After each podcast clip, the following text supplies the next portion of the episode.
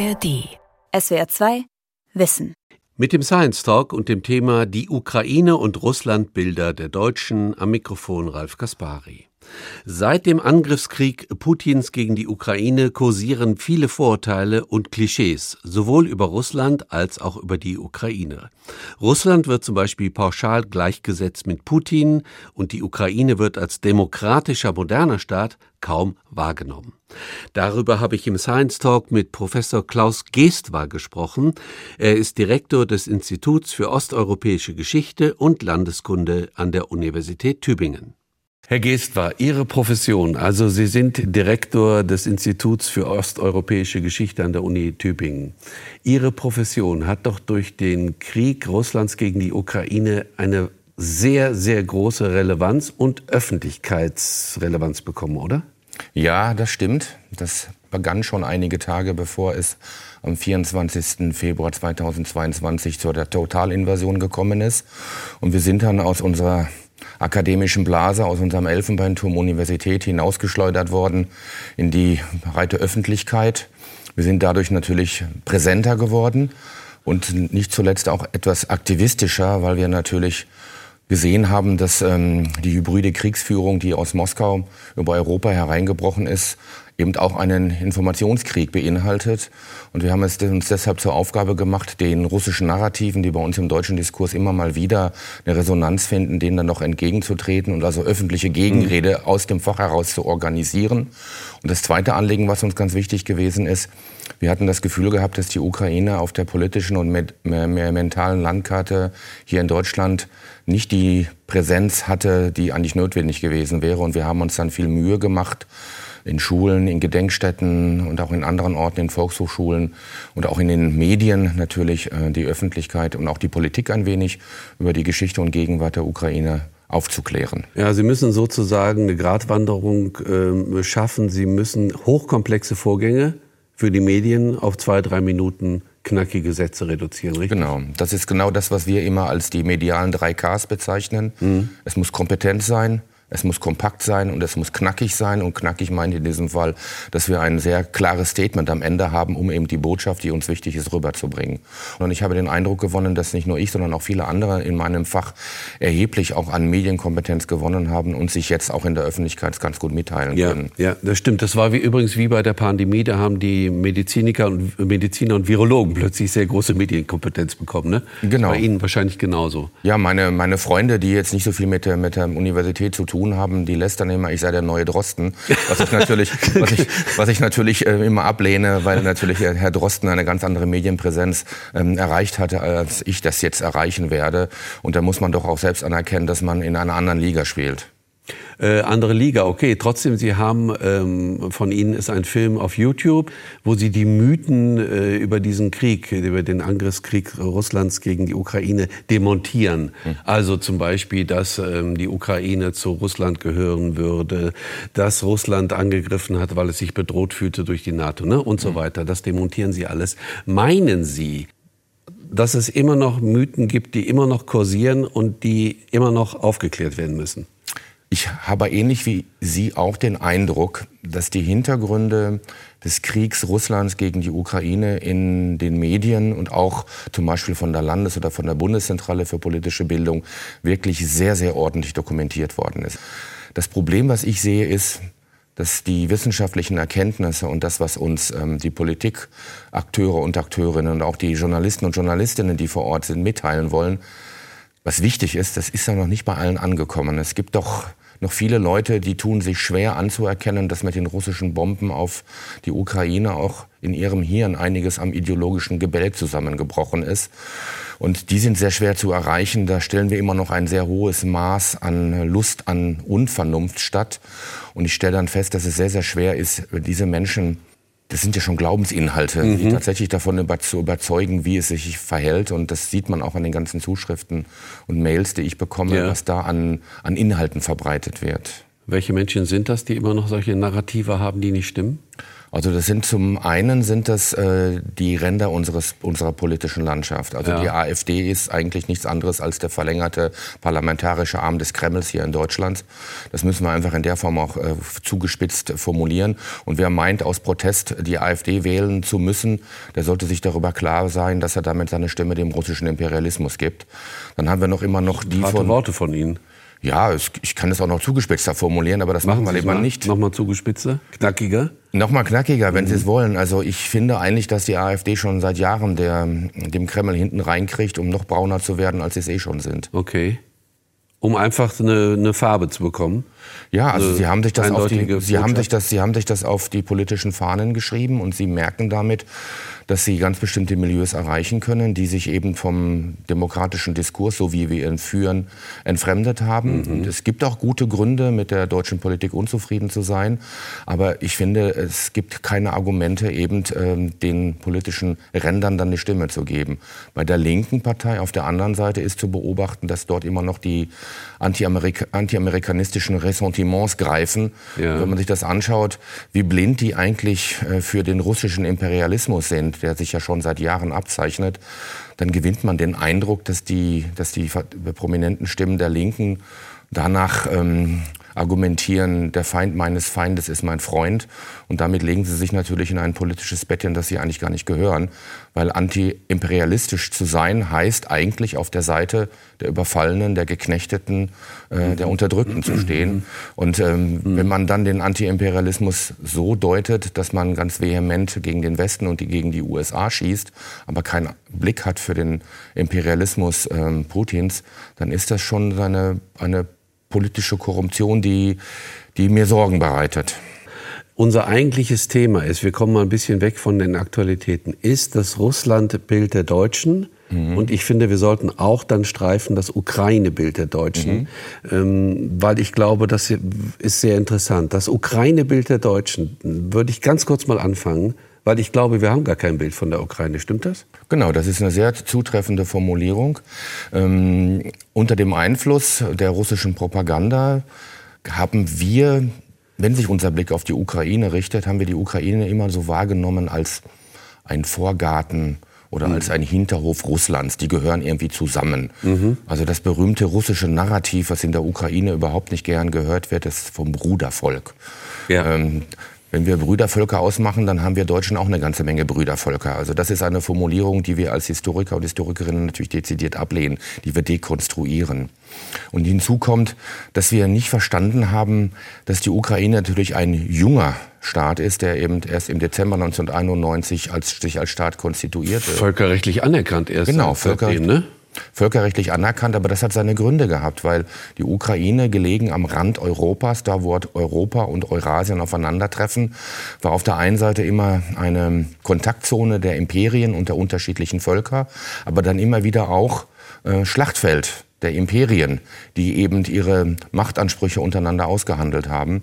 Und das hat oftmals dazu geführt, dass äh, die Ukraine als Kriegsbeute zwischen diesen Imperien aufgeteilt worden ist und es nicht gelungen ist, einen eigenständigen ukrainischen Staat zu gründen. Das ist dann erst gelungen im Rahmen des Zerfallsprozesses der Sowjetunion. Und Sie haben völlig recht, die Ukraine ist völkerrechtlich seit über 30 Jahren ein anerkannter Staat, ja. der sich auch seine Verdienste erworben hat. Ich erinnere nur an das Budapester Memorandum beispielsweise. Was ist das genau?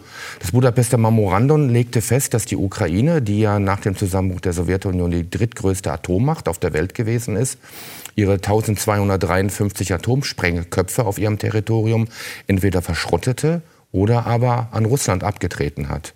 Und im Gegenzug dafür ähm, wurde der Ukraine äh, von den USA, von China, äh, von Großbritannien mhm. und äh, von Russland und dann von China und von Frankreich die territoriale Integrität ihrer, äh, ihrer Grenzen zugesichert.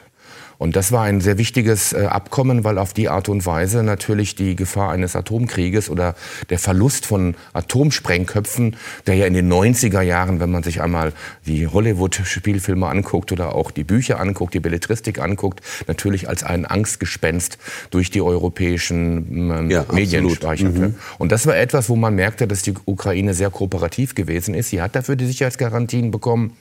Und bei der Krim-Annexion 2014 hat man gesehen, was diese Sicherheitsgarantien bedeuten, nämlich nichts. Ich sage jetzt mal ein bisschen was Provokantes vielleicht für Sie. Ähm, wie, dadurch, dass wir die Ukraine gar nicht wahrnehmen oder vielleicht verzerrt oder viel zu wenig wahrnehmen, spielen wir Putin in die Hände. Ja, weil äh, wir bescheinigen sozusagen dadurch diesem Land eine gewisse Art von Unbedeutsamkeit, die Putin natürlich aus schlachten kann. Wäre wär das richtig? Genau, da haben Sie völlig recht. Das ist der Punkt.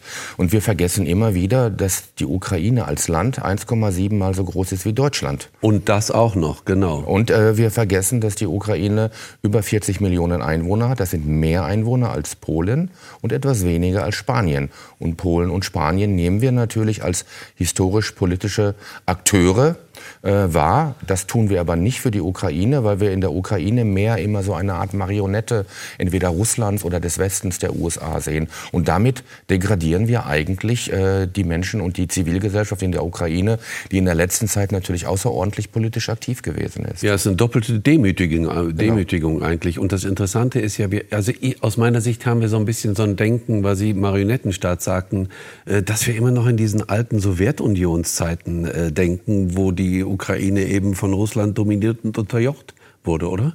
Genau. Also auch das ist völlig falsch, dieser Blick. Das kommt, es geht noch weiter, es wird noch schlimmer, um es so zu formulieren. Mhm. Wir setzen oftmals die Sowjetunion mit Russland gleich. Und wenn wir dann beispielsweise genau. über den Zweiten Weltkrieg reden, dann fallen wir genau auf das russische, auf das Moskauer Narrativ rein, nämlich die Russifizierung des Weltkriegstriumphes. Und dann sagen wir, wir haben ja 27 Millionen Russen umgebracht und ähm, daraus erwächst eine ganz bestimmte historische Verantwortung. Nur vergessen wir dabei, dass jeder dritte, fast jeder dritte sowjetische Weltkriegstote auf dem Territorium der Ukraine gelebt hat. Ja, wir, vergessen, ja. wir vergessen, dass über sechs Millionen Menschen aus der Ukraine in der Roten Armee gegen die Wehrmacht gekämpft mhm. haben. Davon sind zwei Millionen Menschen gefallen.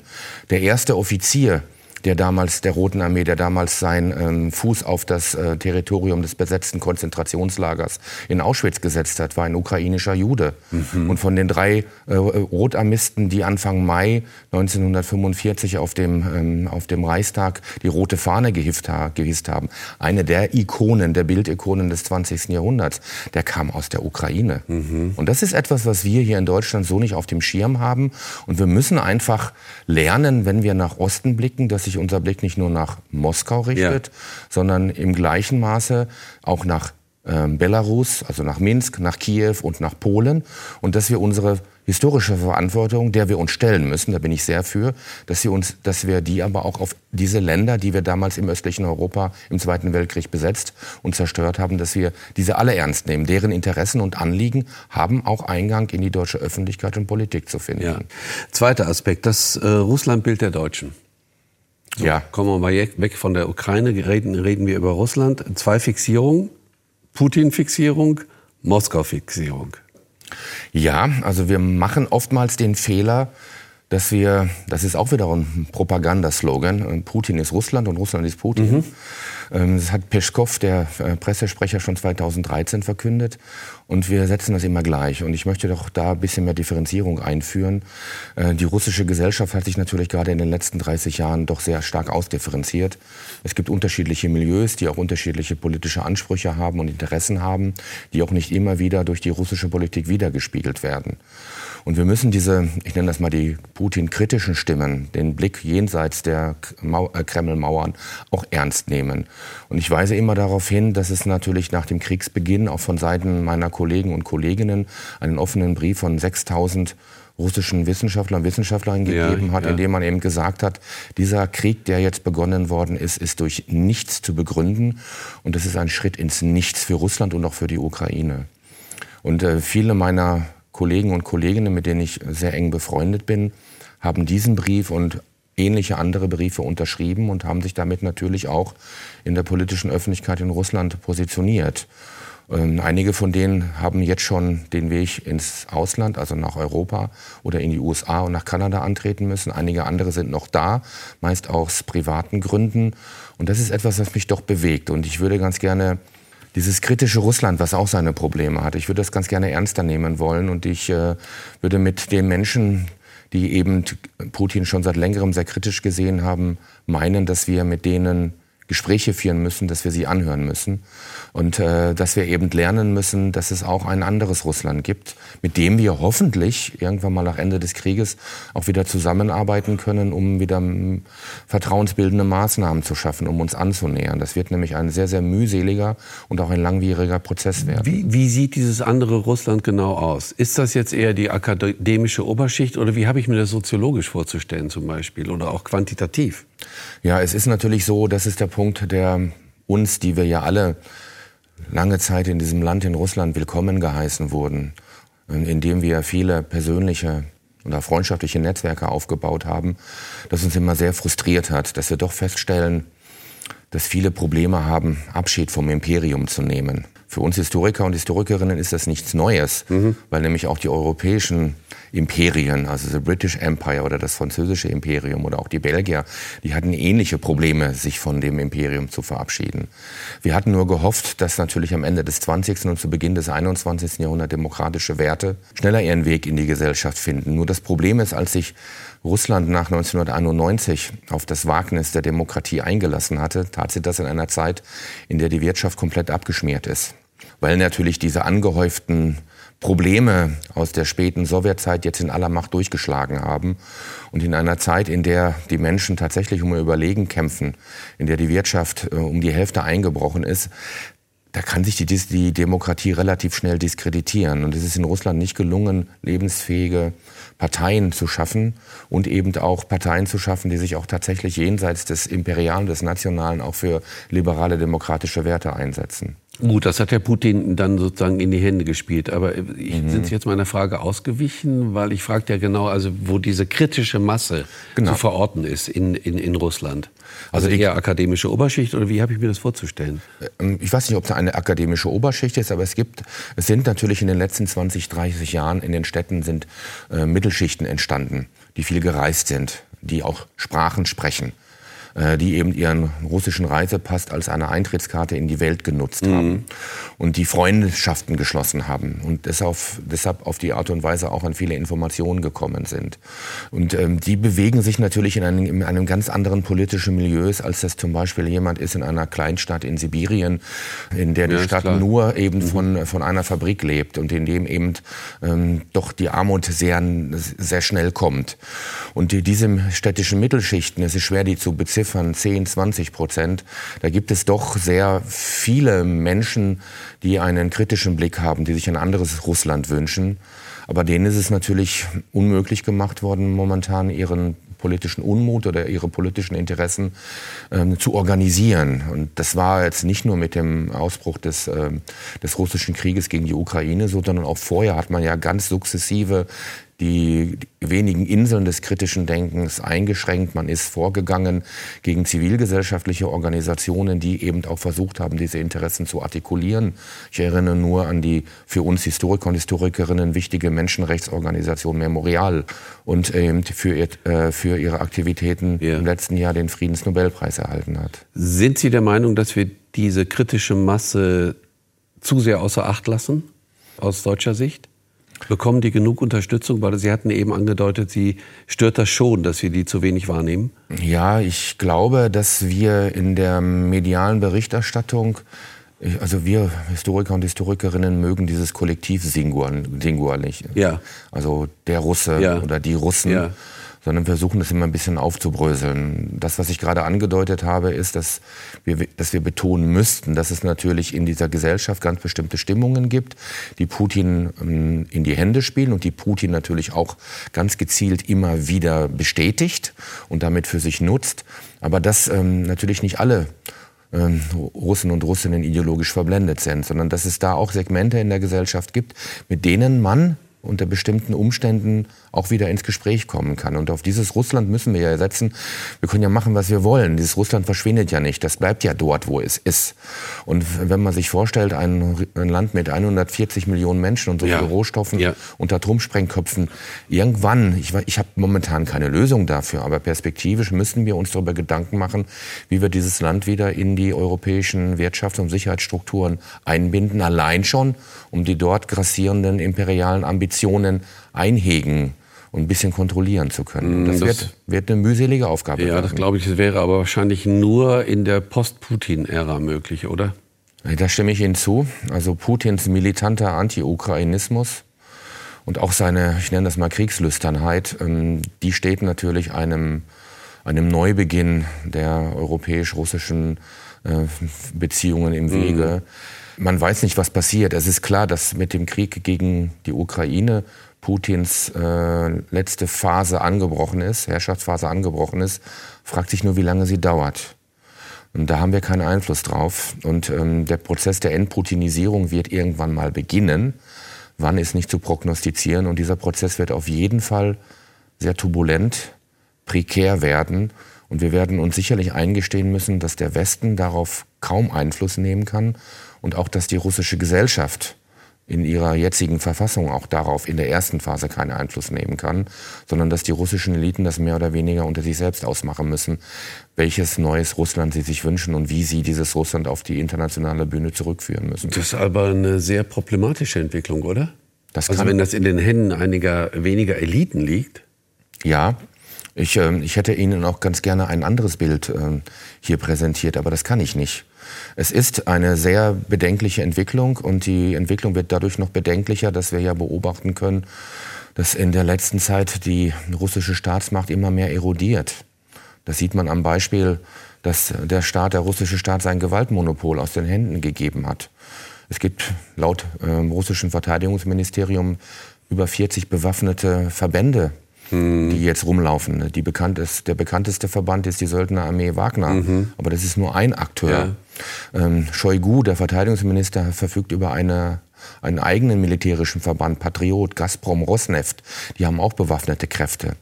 Und was mit denen passiert, wenn ähm, der Nachfolgekampf ja, ausbricht? Ja. Mhm. Also ich, ähm, ich würde ganz gerne ein, eine positivere Perspektive in die Zukunft werfen wollen und einen Blick werfen wollen. Aber das kann ich nicht. Ich muss schon auch die, die Bedrohungen, die auf uns zukommen, benennen. Und ich hoffe sehr darauf, dass es besonnene Menschen in Russland gibt, die eben einen Übergang schaffen, der nicht ganz so aus dem Ruder läuft. Also ich bleibe jetzt trotzdem bei dem Thema. Ich schweife jetzt ein bisschen ab, weil das schon sehr, sehr, sehr wichtig und interessant ist. Sie meinen, dass die Zukunft von Russland könnte in den Händen, ich sag's mal zugespitzt, einiger Marodeure sein, liegen? Nein, ich glaube nicht, dass es Marodeure sind, sondern, sondern? Das, liegt, äh, das liegt in den Händen derjenigen, die eben jetzt in die äh, politische und ökonomische Elite aufgestiegen sind. Und das sind die also, Leute in dem näheren Umfeld Putins, die jetzt agieren.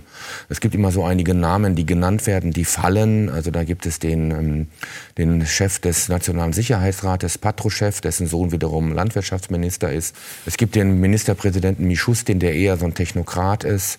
Natürlich gibt es auch solche Leute wie Prigoschin, der Chef Chef der Wagner-Truppe.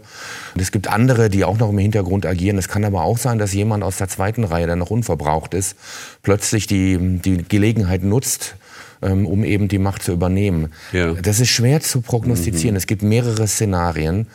Was wir beobachten können oder was sicher feststeht, ist, dass dieses Putin-Syndikat, was in den letzten Jahren ja. herangewachsen ist, das ist ja mit der Figur Putins verbunden. Der hält den ganzen Laden zusammen. Wenn die Figur Putins nicht mehr da ist, dann wird es auseinanderfallen. Ähm, das macht es natürlich schwer zu prognostizieren, was passiert. Und das Zweite, was wir alle, das ist mehr Hoffnung als, als, ähm, als äh, Gewissheit, derjenige, der die Macht übernehmen, übernimmt im Kreml oder übernehmen äh, wird, der muss diesen Krieg irgendwann zum Ende bringen. Da glaube ich auch dran. Es ist aber nur schwierig, weil natürlich beide Seiten äh, ihre Maximalziele haben und irgendwie nicht davon abweichen können. Äh, wie man das verhandelt, auch unter internationaler unter internationaler Regie. Hm. Das wird sich noch zeigen, aber auch da zeichnet sich meines Erachtens bislang noch keine klare hm. Lösung oder Möglichkeit ab. Okay. Kommen wir zurück zum Thema, das Russlandbild ja. der Deutschen. Interessant an Ihnen, an Ihrer Biografie, Sie sind mit einer Russin verheiratet. Ne? Ja, ich hatte als, ähm, ähm als ja? Student 1988 die Gelegenheit, also von meiner nordhessischen Universität Marburg für ein ganzes Jahr nach Moskau an die dortige staatliche Universität zu gehen. Und ich habe da meine Frau kennengelernt. Haben Sie sich da verliebt? Ja, können Sie sich vorstellen, man ist frisch verliebt in eine tolle Frau und ist in einer Stadt, in der gerade Weltgeschichte geschrieben wird. Das war Moskau damals. Und alles war neu. Ich habe einen absoluten Crashkurs in russischer Geschichte, Politik und Kultur bekommen, von dem ich heute noch zehre. Und ich habe erlebt, wie eine Gesellschaft plötzlich aufbricht, also wie sich so das Tor zur Welt und zur Demokratie öffnet. Und das war faszinierend. Das Gleiche ähm, traf auch auf meine Frau zu. Wir bezeichnen uns selber immer als die Generation P, Generation Perestroika, ja. die eben äh, diesen Aufbruch miterlebt ja. haben. Und das hat natürlich auch mein Bild äh, von Russland lange geprägt. Mhm. Wir haben viele Freunde gewonnen. Mhm. Es ist interessant zu sehen, dass der ähm, Studienjahrgang meiner Frau zu einem großen Teil die Möglichkeiten genutzt hat, um auch ins Ausland zu gehen. Also wenn meine Frau reisen möchte, kann sie überall hinreisen, von Kalifornien bis Belgien nach Neuseeland und Australien, weil es dort immer Studienkollegen von ihr gibt. Ähm, die, auch diejenigen, die dort geblieben sind in Russland, äußern sich auch äh, oftmals sehr, sehr kritisch über die politische Entwicklungen. Also das ist so ein klassischer, klassisches Beispiel für ein Milieu, das sich ähm, unter dem Einfluss äh, der eigenen politischen Sozialisation in den späten 80er und in den frühen 90er Jahren heute auf Distanz zu dem Putin-Regime hält. Dann hatten Sie eigentlich so ein Bild, dass ich, ich habe das auch zum Beispiel verinnerlicht, ähm, Russland, Perestroika, Gorbatschow, der riesige große Aufbruch, mhm. eigentlich die Revolution und dann ist es plötzlich wieder der, der absolute Rollback gewesen. Ja, ähm, das hat sich aber schon früher abgezeichnet. Also ich, ich habe so unterschiedliche Frustphasen erlebt, mhm. wo dann mein Russland, in das ich mich verliebt habe, dann plötzlich den Bach runtergegangen ist. Und das war relativ früh schon zu erkennen. Also diese neoimperialen Stimmen, die unter Putin die Politik maßgeblich bestimmt haben, die sind schon relativ schnell 92, 93 in solchen, ich nenne das mal publizistischen Schmuddelecken aufgetaucht. Und die sind lange Zeit dort geblieben. Man hat dann immer sehr komische ähm, Diskussionen führen müssen, die einen dann tatsächlich in die Abgründe von Verschwörungstheorien geführt haben. Das war nicht einfach. Ich habe dann nachher auch vermieden, mit einigen meiner Bekannten und ähm, Verwandten dann diese Art von Diskussionen zu führen. Das hat dann aber auch zu einem äh, verträglichen sozialen Miteinander geführt, solange die Politik außen vor geblieben ist. Und ich habe dann ähm, mit großer Frustration feststellen müssen, dass unter Putin diese publizistischen Ideen aus den Schmuddelecken dann ihren Weg tatsächlich auch in den Kreml und in die äh, russische Politikgestaltung gefunden haben. Und äh, Leute, über die ich früher gelächelt habe und die ich in solchen obskuren Zeitungen wahrgenommen, haben, äh, wahrgenommen habe, die haben dann tatsächlich als wichtige Player Einfluss genommen auf, ähm, auf den politischen Diskurs in Russland, der dann auch wiederum zu so mhm. einer neoimperialen Kriegspolitik geführt hat. Ganz kurz noch zum Schluss bei äh, Russlandbild der Deutschen, da waren wir äh, ja. gewesen beim Thema. Ähm, wo sehen Sie da noch ganz großen Aufholbedarf, Aufklärungsbedarf? Also Sie hatten gesagt, Putin-Fixierung ist schon mal falsch. Wahrnehmen der kritischen Masse, dass Russland nicht gleich Putin ist, das ist schon mal klar. Wo sehen Sie noch äh, Bedarf? Ja, ähm, wir sind ja als Deutsche sehr begeistert von der russischen Kultur, von der Literatur, auch von der Musik.